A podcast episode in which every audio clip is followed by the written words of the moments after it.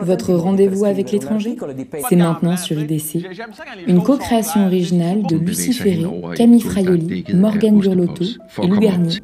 Bonjour à tous et à toutes. Nous sommes ravis de vous accueillir sur les ondes d'IDC.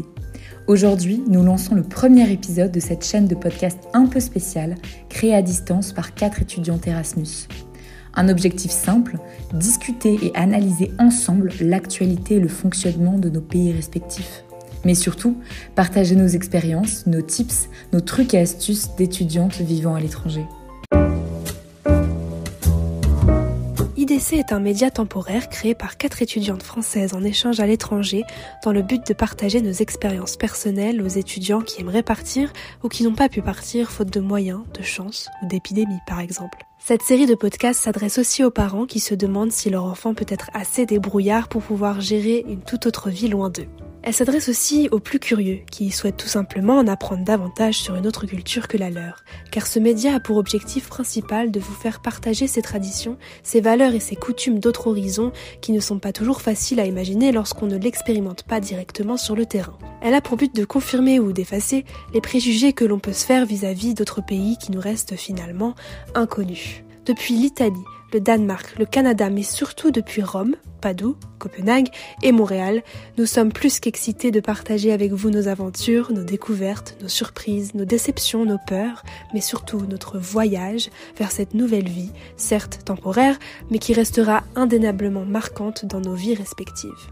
IDC fournira un épisode par mois qui sera axé sur différentes thématiques passant de l'actualité brute pour chacun des pays à des sujets plus précis ou moins sérieux comme cette fameuse question qui trotte dans l'esprit de chacun, on le sait, est-il vrai que lors d'un échange universitaire, on ne fait que sortir et on ne travaille jamais?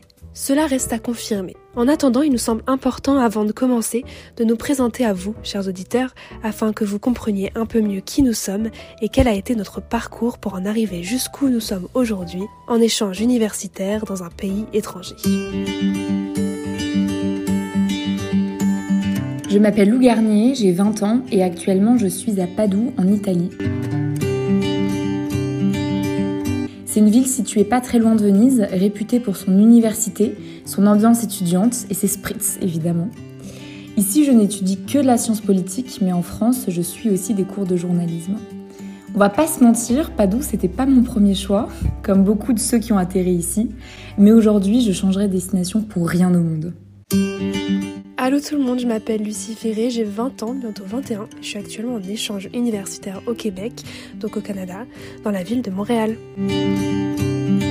Alors non, je suis pas à l'université euh, McGill, mais à l'université du Québec à Montréal, donc l'UCAM, pour un an d'études. Avant d'en arriver jusque-là, j'ai eu un bac ES, donc économie et sociale à l'époque, dans mon lycée à Étampes, dans le 91 vers Paris. Je suis allée par la suite faire mes études euh, supérieures à Lille, dans une licence en sciences politiques à l'université Lille 2, avec euh, un parcours à l'académie ESJ Lille, donc celle de l'école supérieure du journaliste. Pour ma troisième année, j'ai absolument voulu faire un échange universitaire à l'étranger. Je me voyais pas ne pas faire cette expérience dans mon parcours scolaire. Le Canada m'est venu presque directement en tête, puisque mes grands-parents américains, ils avaient des parents québécois en fait et donc je connais bien le Québec. Euh, j'ai directement aussi pensé à Montréal car c'est une grande ville euh, très cosmopolite et chaleureuse et j'ai été sélectionnée et me voici depuis le 24 août à Montréal pour toute l'année scolaire. Salut à tous, moi c'est Camille. J'étudie actuellement les sciences politiques en troisième année de licence. Pour retracer brièvement mon parcours, j'ai validé un bac économique et social à Lyon, ma ville d'origine, puis je me suis expatriée à Lille. Dans cette ville du Nord, j'ai ensuite fait deux années de licence en sciences politiques et en parallèle un parcours de journalisme à l'école supérieure de journalisme de Lille.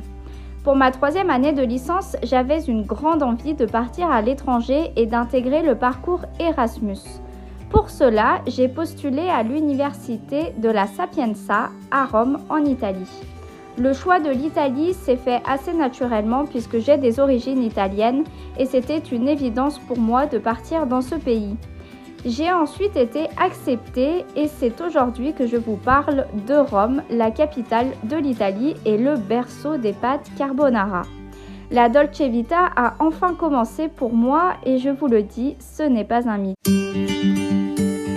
Gomon ou Goafen si vous écoutez ce podcast le matin ou le soir. Alors comment se présenter? Je suis Morgane Burlotto, une niçoise qui a fini à Lille en éco-gestion option journalisme à l'ESJ.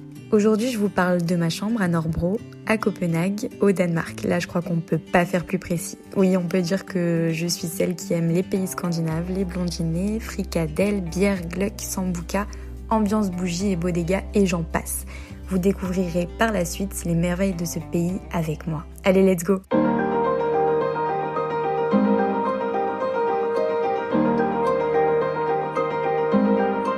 Un Erasmus, c'est quoi?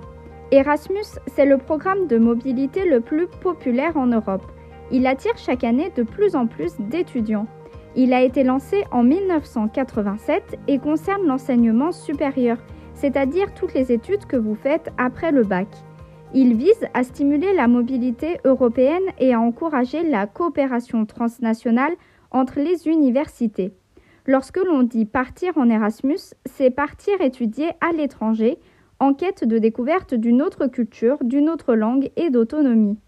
Lorsque nous avons candidaté pour ce programme, nous avions la possibilité de partir dans différents pays selon les partenariats avec l'Université de Lille.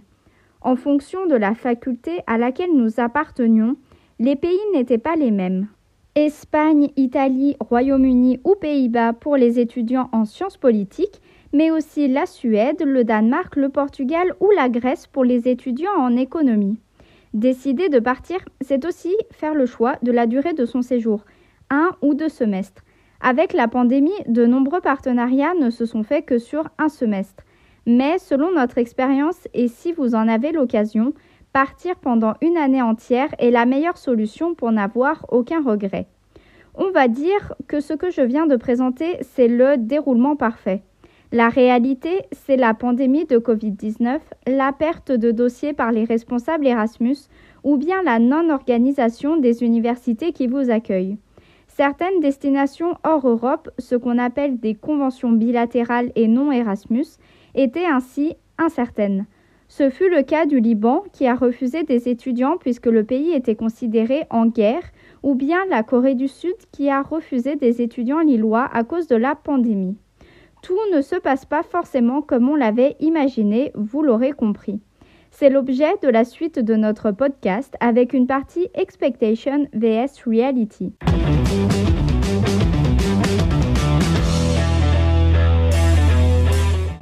Ma part, j'ai du mal à me souvenir des idées que je me faisais de ce à quoi allait ressembler mon échange universitaire à Montréal et des préjugés que j'avais sur la ville et sa culture euh, avant de venir ici. Ce qui m'a étonné peut-être euh, dès mon arrivée, c'est quand je suis allée à ma résidence universitaire. Je suis arrivée vers 20h et je me souviens être allée à l'accueil et d'avoir dit que j'étais une nouvelle arrivante. La réceptionniste me donne des clés. Donc voilà, je me suis dit attends, elle va pas m'accompagner, même ne serait-ce que pour un état des lieux. Genre là, je monte direct toute seule et je débarque chez des gens euh, qui sont déjà installés. Donc j'y vais seule, euh, septième étage, tout au bout du couloir. Et après j'ai rencontré petit à petit euh, mes colocs, donc c'était trois mecs. qui tombaient sur des colocs vraiment cool qui sont devenus mes potes. Donc ça a été ma première surprise, le fait d'être un peu jetée comme ça vers l'inconnu, alors que j'étais dans une résidence euh, de la faculté. Un deuxième aspect qui m'a étonné a été les premiers jours de la rentrée et des premières séances de cours lorsque chaque professeur a présenté son plan de cours et son mode de notation pour le semestre on a dû voter en fait la grille d'évaluation du professeur, chose qu'on ne fait vraiment pas en France. J'ai appris aussi à la fin du semestre que j'allais noter mes professeurs et pouvoir laisser un commentaire sur ce que j'avais pensé de leur cours. Ça peut toujours être fructueux pour les professeurs eux-mêmes d'avoir des retours. Si on veut leur parler, leur poser des questions, on peut carrément prendre des rendez-vous en ligne avec eux en webcam ou alors aller dans leur bureau. Ils seront toujours là pour nous écouter. Et pour le coup, c'était vraiment une surprise. Euh, je finirai par dire que par contre, le système de cantine est vraiment scandaleux. Il n'y a pas de cafétéria incluse dans le prix que payent les étudiants. Il y en a quelques-unes à l'UCAM. Euh, mais alors le prix, euh, c'est vraiment pas des prix étudiants. Même les fourchettes en plastique pour pouvoir manger sont payantes. En fait, il n'y a pas de crousse comme en France. Ça, c'est vraiment pas pratique, sachant que parfois on n'a pas le temps de cuisiner et de ramener notre repas.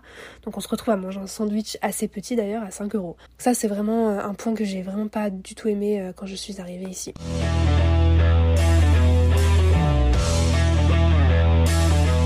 Honnêtement, ma vie en Italie remplit pas mal de clichés qu'on a de la vie Erasmus. J'ai quasiment pas de cours, euh, je voyage tout le temps, je sors beaucoup.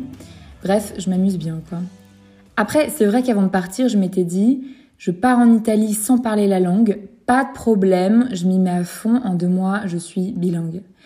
La réalité, c'est que je suis là depuis trois mois. Euh, j'ai eu un examen il y a trois jours pour valider mon pauvre niveau A1 et c'était vraiment pas facile. Tous mes potes parlent français, je dialogue en anglais avec mes colocs italiennes. Bref, la double nationalité, c'est pas pour demain. Mon expérience romaine n'a pas été tout de suite merveilleuse, je vous l'avoue. Lorsque je suis arrivée sur place, j'ai passé un mois dans un appartement qui était bien plus attirant dans l'annonce et avec des colocs avec qui je n'avais quasiment aucun contact. Autant vous dire que c'était mal parti. J'avais un peu l'impression que mon rêve de Dolce Vita s'éloignait petit à petit. Mais comme il ne faut jamais baisser les bras, je me suis mise à chercher une nouvelle coloc et je suis tombée sur cet appartement où vivaient trois Italiennes. Quoi de mieux pour apprendre la langue et s'immerger complètement dans la culture italienne? C'est un peu le but d'un programme Erasmus.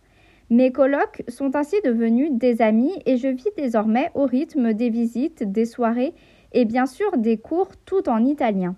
Sur ce point, mon expérience est assez différente de celle de Lou, puisque je parlais déjà bien la langue lorsque je suis arrivée sur place. Un plus qui m'a permis de faire des rencontres italiennes. J'ai bien évidemment rencontré des étudiants français ou d'autres pays européens, mais parler la langue du pays m'a réellement aidé à m'intégrer. Allez, petit retour pour moi sur les choses que j'ai trouvées dingues et auxquelles je ne m'attendais vraiment pas.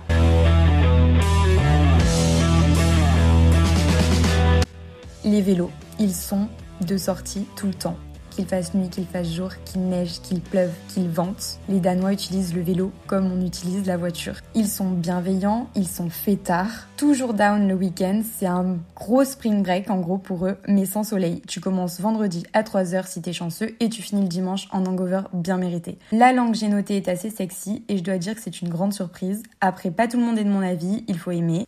Mais je pense que dans l'ensemble, c'est la difficulté qui la rend sympathique à l'écoute. Les endroits chaleureux, comme on s'y attend, au final cosy, toujours une bougie aux alentours et j'adore. L'alcool coule à flot, ça va de soi. Bon, et au niveau culturel, j'ai pas eu le temps de faire le tour, mais promis, je m'y attelle dans 2-3 mois. Là, il n'y a plus urgence, c'est l'heure de l'happy hour d'ailleurs. Non, je déconne. Il n'y en a pas ici, c'est plein tarif. Si tu veux boire et manger, t'as intérêt d'en avoir dans le porte-monnaie. Je jure, j'ai pas fait exprès pour la rime. See you! Et c'est déjà la fin de ce premier épisode. Merci à toutes et à tous de nous avoir écoutés. En attendant votre prochain rendez-vous avec l'étranger sur nos ondes, n'hésitez pas à partager et à interagir avec nous sur notre page Instagram. À bientôt sur IDC. A presto. Ciao. Hi hi. À tantôt.